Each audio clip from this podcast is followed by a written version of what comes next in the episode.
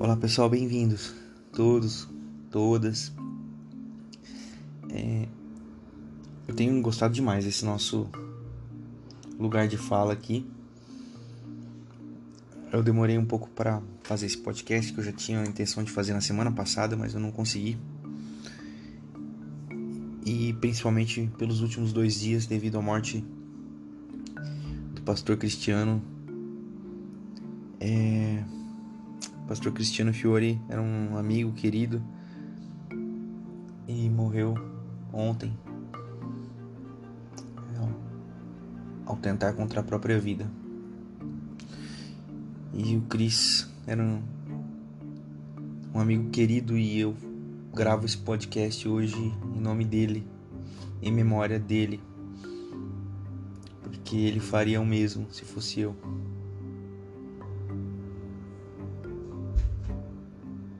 Era desejo do Cris que falássemos desses temas. Ele tentou falar. Ele falava.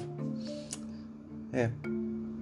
Mas a igreja a qual ele amava, a igreja de Jesus, não estava preparada para o Cristo, não está preparada para o Evangelho. Começo dizendo que a igreja é uma potestade que se perdeu há muito tempo. Há muito tempo. Eu nem sei se um dia ela se achou. Mas o pastor Ed hoje publicou um texto falando sobre o porquê pastores se matam. E ele foi muito feliz na colocação dele porque os pastores se matam porque estão cansados e sobrecarregados. E o Ed disse uma coisa muito interessante: os pastores não se matam porque os gays querem ser incluídos na igreja. Os pastores não se matam porque as mulheres querem ter o direito de abortarem.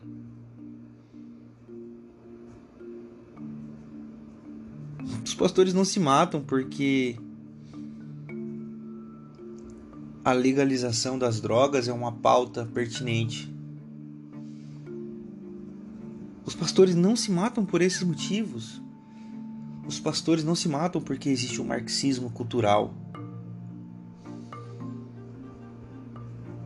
Os pastores também não se matam por conta de fake news, de uma madeira de piroca, essas coisas todas malucas aí. Os pastores se matam porque eles estão cansados. Pastores se matam porque eles estão fastigados por uma religião fundamentalista, legalista, moralista. Por causa dos donos de igreja que pesam a mão na sua ganância de ser e controlar tudo e a todos. O Ed foi muito feliz nesse texto, eu recomendo que você procure ele nas no Instagram, tá no Instagram esse, esse texto dele. E o Cris foi uma vítima dessa igreja. Dessa igreja doente que adoece. Inclusive ele diz isso na carta de despedida dele.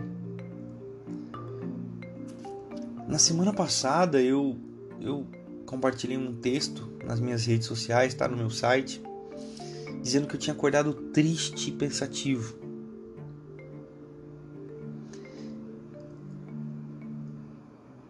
Na semana passada, não, um dia antes da, da, da morte do Cris. Que eu tinha acordado triste e pensativo. Que eu desejava ouvir o que Rubem Alves tinha a dizer. E o que Rubem Alves falaria para nós hoje gravei um podcast sobre isso.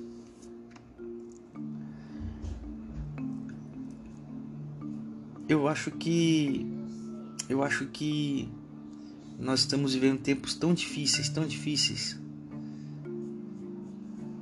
que até o diálogo fica difícil. Porque vejam, como é que nós vamos dialogar? Como dialogar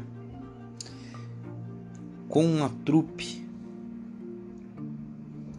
que vai chegar pra gente e vai dizer assim: é, não, porque a ivermectina e a cloroquina são remédios eficientes para tratamento precoce de Covid. Como é que a gente dialoga? Sendo que a sociedade médica brasileira, cientistas do mundo inteiro, a Organização Mundial da Saúde, nenhum país no mundo usou isso de forma oficial. Houve pesquisa, por isso que a gente tem o resultado das pesquisas, e que não tem é, resultado comprovado nenhum, porque a ciência provou que não funciona. Então é isso. Como é que a gente conversa? É... Mas o que aconteceu é o seguinte: a ideia foi vendida. E essa é a minha intenção de gravar esse podcast aqui. Quero que você preste atenção no que eu vou dizer nesse movimento que foi criado. Esses caras que estão no governo, nas lideranças do nosso país, nas lideranças, eles sabiam também que não funcionava cloroquina e vermectina. Eles são idiotas, mas não são burros. Mas essa é uma bandeira que resolveram abraçar e jogar para a massa. Para quê? Para que a massa comprasse, porque a massa compra uma ideia ideológica. O apetite voraz da massa é uma ideia que nos represente, uma ideia que nos diga qual é a salvação, uma ideia fora do normal, do natural. Então, a cloroquina, a ivermectina, o kit Covid foi essa ideia que brotou como solucionática para a problemática da Covid-19 no Brasil. Mas os plantadores da ideia sabiam que ela não era uma solucionática para o problema em si. A cloroquina, o kit anti-Covid é uma solucionática para quê? Para o projeto de poder que nós estamos enfrentando aqui no nosso país. Então, o kit Covid ele é um fragmento de um projeto de poder em total velocidade, a todo vapor que está acontecendo no nosso país. Eu vou continuar explicando para você. Essa ideia da cloroquina da ivermectina e do kit Covid entrando na cabeça do povo como já entrou, eles, povo, a massa, vão entender automaticamente, porque a massa funciona no piloto automático. A massa ela reproduz é, de maneira violenta, como um vírus, ou como o próprio vírus, é, é, e dissemina esse sentimento e essa ideia.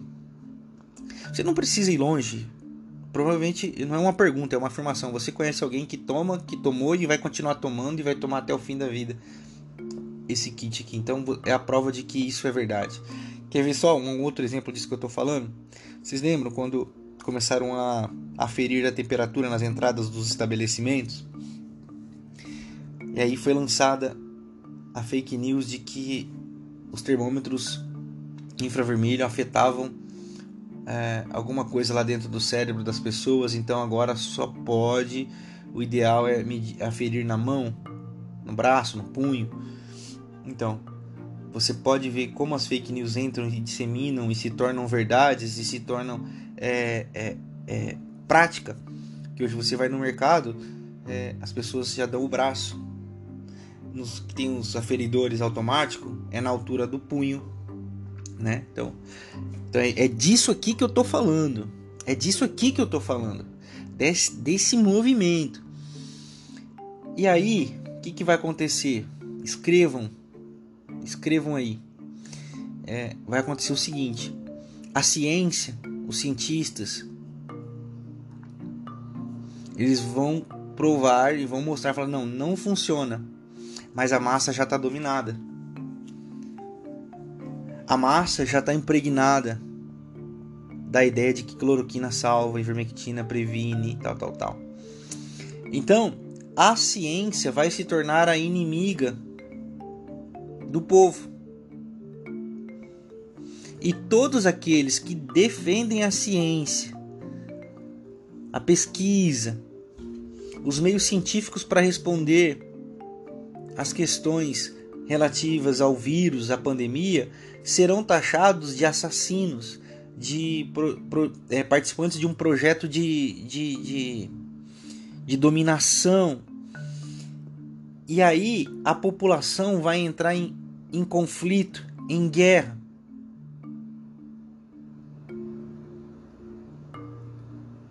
E no meio desse caos, nós temos a o, o emparelhamento das máquinas do Estado, das forças de poder do Estado, onde a nossa democracia vai sendo aviltada, vai sendo solapada, vai sendo é, assassinada. Então, aqui em Botucatu, o que acontece? Dois vereadores já lançaram mão de uma proposta para para o estudo científico do tratamento precoce de cloroquina e ivermectina. Ora, a OMS já emitiu nota, a, a, a Ordem de Médicos do Brasil já emitiu nota, o mundo já emitiu nota, mas dois vereadores de Botucatu, e prestem atenção, ligados ao bolsonarismo, ligados à perspectiva bolsonarista. Então, enquanto esses dois vereadores bolsonaristas quando eu digo bolsonarista, prestem atenção, é uma outra coisa que eu quero fazer aqui dentro desse podcast é sintonizar, é, é, é colocar os termos. O, o, o Bolsonaro é uma coisa, o Bolsonaro é uma coisa, o bolsonarismo é outra coisa. O Bolsonaro é adepto do bolsonarismo, beleza?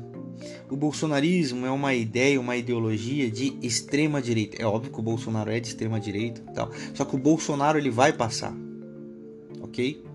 O Bolsonaro ele não se sustenta, o Bolsonaro ele não, ele vai passar, mas o bolsonarismo não vai passar tão facilmente. É isso que eu quero dizer. Então, esses esses vereadores são bolsonaristas, adeptos dessa filosofia, desculpa, dessa ideologia essa ideologia que foi impregnada na massa, que nega a ciência, que nega a, a o bem comum, que nega a, o direito às minorias, que nega o, o, preconceito, que nega o estudo, que nega a educação. Então, o bolsonarismo é esse movimento e a, e a igreja evangélica se vendeu a esse movimento em nome da moral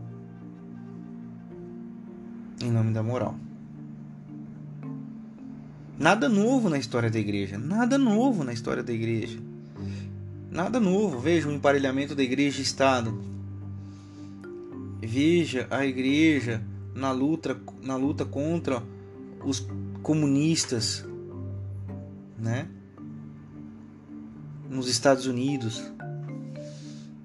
A igreja emitindo notas e documentos a favor do capitalismo então, nada novo. Então, a igreja, a igreja se emparelhou com essa ideia bolsonarista. E é por isso que são as igrejas nos dias de hoje que fazem um movimento de contra lockdown. É, pastores querem ter a liberdade de fazer culto. Os pastores eles querem continuar arrecadando. E você não precisa ir muito longe para saber que o movimento está equivocado. Se você for um pouco inteligente, não precisa ser muito, um pouco inteligente. Se você for um daqueles que já entendeu que Edir Macedo, Silas Malafaia, R.R. Soares, Valdomiro Santiago são lobos em peles de ovelhas, são falsos mestres, falsos profetas, são vendilhões da fé, Marco Feliciano. Você entende isso? Você entende? Aí você pega todos esses caras estão defendendo o que e a quem? E aí eu pergunto para você, Deus está de que lado? Mas a igreja está desse lado aí. A igreja está do lado desses caras, alinhado com esse movimento bolsonarista. Esse era uma, essa era uma das coisas que angustiavam meu querido amigo Pastor Cris. A igreja que se rendeu ao bolsonarismo. Então, nós temos esse movimento de dominação da massa através de ideias fictícias, é, fictualoides, para quê? Para que ela entre em conflito com a ciência. Por exemplo, aqui na minha cidade, Botucatu, o secretário da saúde, o, o secretário da pasta da saúde já, já disse que a, a Secretaria de Saúde de Botucatu ela trabalha com evidência científica. Mas os dois vereadores já lançaram um projeto que foi aprovado na Câmara de estudos através da pasta da saúde de cloroquina e ivermectina. E aí você acha que a população dominada por esse pensamento de salvação da cloroquina e ivermectina vai ficar contra quem? Percebe o perigo ao, a ponto de estar em risco de vida o senhor secretário de saúde de Botucatu. Porque se se uma mulher que foi cogitada a ser ministra da Saúde, ao questionar o lockdown, ao questionar a política do governo de combate à pandemia, foi ameaçada de morte, nós não podemos esperar diferente do que vai acontecer nas nossas cidades. E aí, eu poderia, eu teria que gravar um outro podcast só para explicar a colonização e o projeto de dominação que nós aqui na América Latina sofremos e principalmente no Brasil e como isso voltou fortemente, tal qual na época da escravidão, tal qual na época do, da, da colonização nos dias de hoje. Como isso voltou? Estamos repetindo a história. Mas eu espero que dessa vez seja diferente. Eu espero que dessa vez seja diferente. Por isso que eu, eu gravando esse podcast para nós conversarmos. Porque o Cris gostava de conversar sobre isso. O Cris alertou a igreja muito sobre isso e o Cris foi perseguido por falar essas coisas.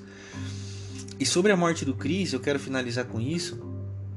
Eu refleti o seguinte: a primeira coisa que as pessoas vão dizer é o seguinte, tá vendo? O Cris não tinha que ter se metido nessas coisas de política. O Cris era muito político. O Cris ele era muito, é, é, ele entrava em muita briga. O Cris entrava em muito embate desnecessariamente. Aí, ó, tá vendo? Isso aí mata as pessoas. O texto do Ed já respondeu. Não. Não.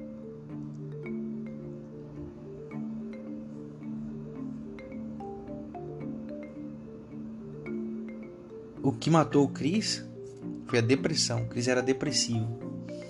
Mas o que mais feriu o Chris foi uma igreja fundamentalista, emparelhada com o estado de poder, silenciosa para um genocídio diante dos nossos olhos.